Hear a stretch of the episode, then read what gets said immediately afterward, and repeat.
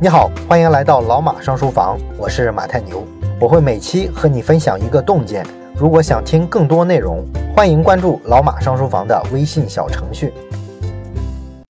我们接着讲《激荡三十年》这本书，这期呢，我们讲一讲1987年和1988年这两年的改革开放的进程。先说1987年，1987年啊，对中国来说可以说是一个企业家的年代。因为咱们上期不是讲了吗？经历了一九八四年开始的新一波的这个拨乱反正，到了一九八七年的时候，创业形势啊可以说是一片大好啊。这个改革开放呢，就在这一年大踏步的向前了。这一年涌现出很多优秀的企业，你比如说这一年在广州举行的第六届全运会上，第一次出现了中国企业跟跨国企业同场竞争的局面。这个竞争的主角呢，是咱们之前讲过的一家企业，就是李经纬创办的健力宝。当时呢，他跟这个可口可乐啊打了一场营销战啊，然后一炮走红了。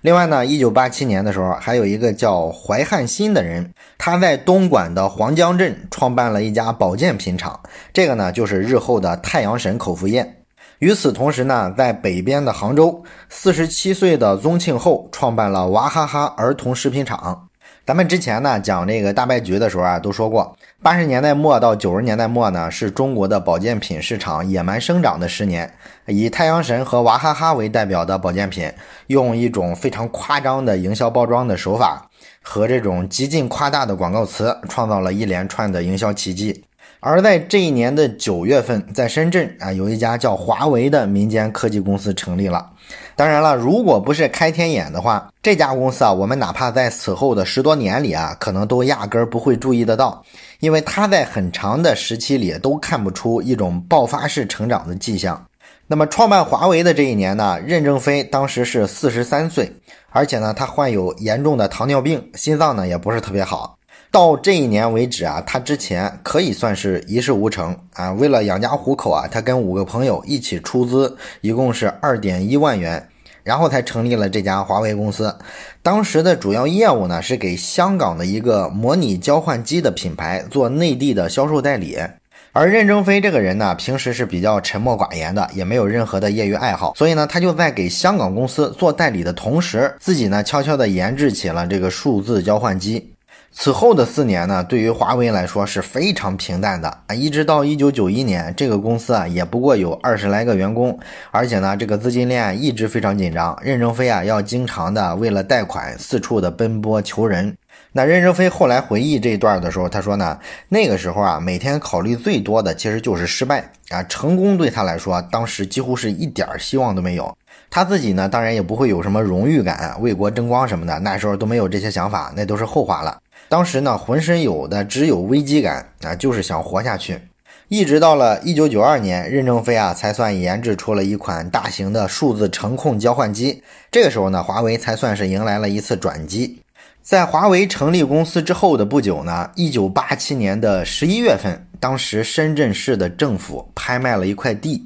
这块地呢有八千五百八十八平啊，被一家房地产公司以五百二十五万的价格拿走了。这是新中国第一次把土地作为商品拿出来交易。当时呢，国家体改委的主任李铁映亲自飞到了深圳，观看了这次拍卖的全过程。但是当时很少有中国人意识到啊，这个土地可以拍卖意味着什么。这次尝试之后呢，从中央到地方开始陆续的出现一些政策上的解绑，土地的使用权呢，终于就可以有偿转让了。当时还在深圳倒卖批文、倒卖指标的王石就注意到了这个变化，他就敏锐的意识到这个房地产可能会迎来一次历史性的机遇。于是就是在这个时候，王石呢丢掉了之前啊干的那些投机倒把的勾当，开始往房地产公司转型了。而在这个对外开放方面，一九八七年，全球无线电通信的龙头企业摩托罗拉正式的进入到了中国啊！而且呢，它进入中国的方式啊很奇怪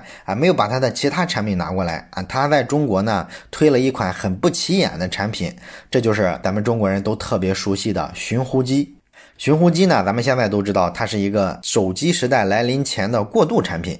差不多呢，在中国存活了十多年的时间。一直到九十年代末的时候啊，才逐渐的被淘汰掉。而这十年期间呢，摩托罗拉就在中国站稳了脚跟。另外呢，像什么肯德基啊、达能之类的这种食品的品牌，也在这一年进入到了中国。那么从宏观经济的角度来看呢，一九八七年其实是充满希望的一年。不过呢，在紧接着的下一年啊，中国的社会啊就走到了一个新的十字路口上，有两个之前从来没出现过的问题出现了。一个问题是所有制的问题，一个呢是物价的问题。所有制的问题呢是一个历史遗留的问题。一九八八年之前呢，中国所有的企业都只有两种性质，呃，要么是国营企业，要么是集体企业。在一九八八年之后呢，增加了一种私营企业啊，个体工商户呢，咱们之前讲过，早就开放了。但是对于个人办企业这个限制呢，早先一直没有放开，一直到一九八八年，北京的第一批私营企业才正式的开放注册。那么好的方面来看呢，以后注册的企业都是产权非常清晰的私人企业了。坏的方面来讲呢，在一九八八年之前创办的企业都面临着非常严重的所有制上的历史遗留问题。一九八八年之前的所有企业啊，包括什么万科啊、联想这些，后来呢都经历了股权上的明争暗斗，因为在他们创办企业的时代呢，没有私有企业这个选项。所以说呢，企业家们呢，要么是承包了一些经营特别困难的国企或者是集体企业，然后获得了企业的控制权啊；要么呢，就是这些企业家自己亲自去创办的企业。但是呢，因为当时只有集体企业和国有企业两个选项，所以说呢，即便是自己创办的企业，也要找一家国企或者是集体企业，哎，挂靠在他们身上。那么本质来说呢，这种现状就造成了所有权跟经营权的分离。而且呢，当时国家的改革方向其实也是鼓励这个的，因为当时在国企改革的时候，官方的态度啊，其实就是希望不改变所有制现状的情况下，把这个经营权承包给有能力的人，然后把国企的经营搞活。这本质来说就是一种所有权和经营权的分离策略。但是等企业做大了之后啊，这种局面啊就会产生很多隐患了，因为企业家把企业做大了，从产权上来说，他又不拥有这家企业。这就意味着他们背后的国企啊，或者是政府，可能通过一纸公文就让企业家离开了。这事儿呢，在九十年代就陆续爆发出来了。我们之前讲过的大败局里面，好多企业都是这么完蛋的。你比方说健力宝，比方说荣升电器，对吧？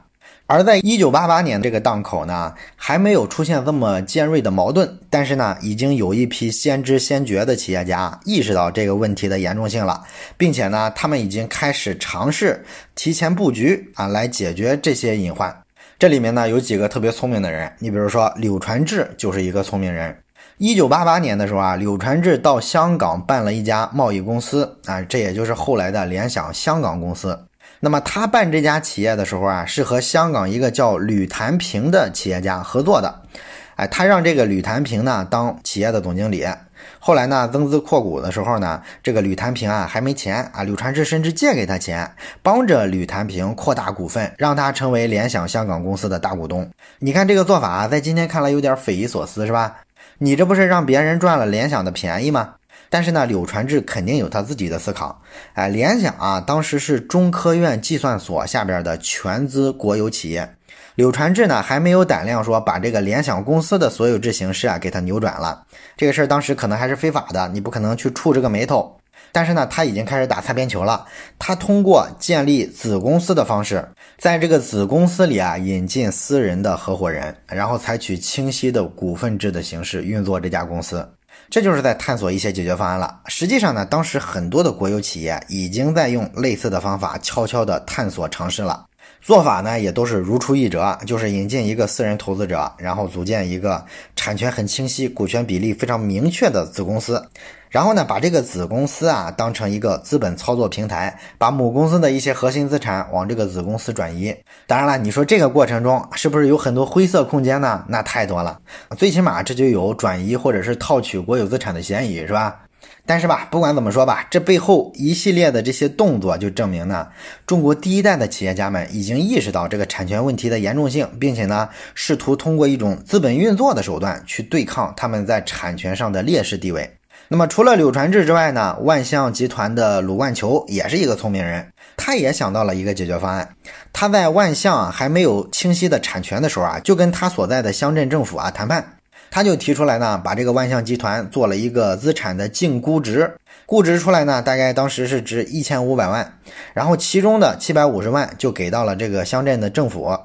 另外的七百五十万的资产呢，鲁冠球认为啊，应该给到这个企业的集体所有。他这个做法其实非常的微妙啊，这个背后的意思是说呢，我鲁冠球个人是不拿股份的。这就巧妙地避开了个人侵吞国有资产的嫌疑，让这个政府相信呢，他这么做不是为了自己，他是在替工厂的集体争取一些股份啊。这个股权呢属于全体的工人，毕竟这个工厂是人家全体员工做起来的嘛，所以呢这个要求啊，镇政府觉得也不算过分啊，可以接受，于是呢就同意了。那么这么一划割，哪块资产属于政府，哪块资产属于企业，产权就明确了许多。这就为以后啊这个产权的变更留下了相当大的可能性，而且呢，通过这次产权界定，实际上鲁冠球个人对于这个厂子的控制权其实就稳了。厂子有百分之五十的股份呢，厂子里的员工肯定是支持鲁冠球的，是吧？所以政府啊想简单的通过一纸批文就把鲁冠球换掉，这个很难，至少他不像以前啊说的那么算了。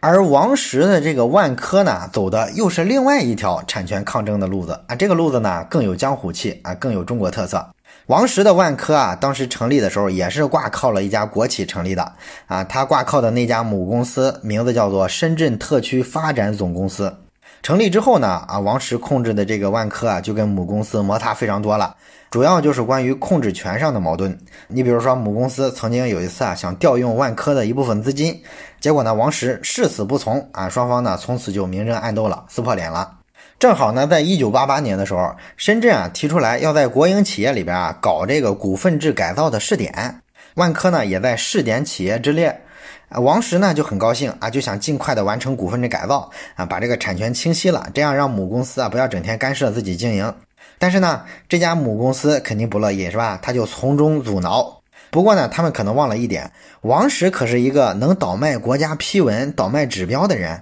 那自然也是政治资源非常优厚，手眼通天，是吧？所以呢，他直接啊找到了深圳市的市委书记。这个书记呢就支持他做股改啊，于是呢，王石就这么硬生生的做了股份制改造，哎，从此呢就完全控制了万科。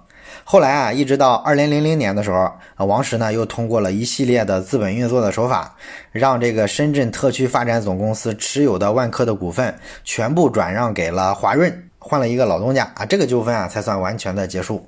这是咱们说的八八年到了十字路口上遇到的第一个困难啊，在所有制上遇到的问题。啊，虽然说有的企业已经在探索解决方案了，但是绝大部分企业还没有感觉。这个矛盾啊，一直在九十年代会集中的爆发出来，导致一批非常好的企业在这种扯皮之中啊，慢慢消亡了。啊，这不得不说是对中国经济的一个巨大的损失。这是咱们说的第一个问题。那么还有另外一个问题呢，是物价的问题。到了一九八八年啊，已经推行了四年的价格双轨制，终于呢释放出了越来越多的负能量。那些能拿到计划内价格的国企啊，都会把生产资料跟商品啊偷偷的倒卖出来，啊卖到市场上赚差价，这都成了所有国企的基本的经营思路了。加上有很多倒爷也在干这事儿，是吧？所以说这就导致啊，这个市场上的商品价格啊涨得非常快啊，通货膨胀非常严重。那么物价的问题应该怎么解决呢？之前有一个诺贝尔经济学奖的得主叫米尔顿·弗里德曼，他就曾经给中国政府啊提过建议。他说啊，你就全放开就得了，长痛不如短痛啊！你看，这是典型的自由主义经济学家，对吧？这基本就是后来的东欧、俄罗斯这些国家的所谓的休克疗法的思路，就是让政府啊什么都不用管啊，让它乱就行，乱一阵儿就恢复了。当时的中央领导吧，有一部分人啊也信了这个说法，所以呢就决定啊把这个价格啊完全的放开啊，取消了价格的双轨制。这就是后来所谓的价格闯关，但是结果呢？一取消这个价格双轨制，把价格放开，所有的商品啊，立马迅速的价格上涨啊，涨幅非常惊人。你比方说猪肉啊，一个月的价格就能涨到百分之七十啊，涨幅背后啊，更可怕的问题是抢购啊啊！老百姓发现这个价格涨得太快了，怕以后啊涨得买不起了，就会干嘛？赶紧去抢购啊，去囤东西啊，那自然结果就是一个恶性循环了啊，越涨价越抢购，越抢购越涨价。所以最后统计出数字来，一九八八年是从一九五零年以来物价上涨幅度最大、通货膨胀最严重的一年啊！所以说价格放开了几个月之后，中央就赶紧宣布啊，物价闯关失败了。到一九八八年底呢，中央重新把一些生产资料跟居民生活关联很大的一些消费品管起来。而且呢，这次价格闯关的失败，也为接下来几年啊经济进入一个倒春寒埋下了伏笔。那么，关于接下来几年的经济到底怎么倒春寒呢？咱们下期啊接着讲。最后说一件事儿，咱们节目啊最近拉了一个微信群，如果你有什么话题想直接跟我或者是跟其他的听友朋友啊交流讨论的话，可以加一下这个群。加群的方法呢，就是先找到老马上书房的微信公众号，然后在底部菜单栏上有加群两个字，点击之后啊就会弹出二维码，扫码就可以进群了。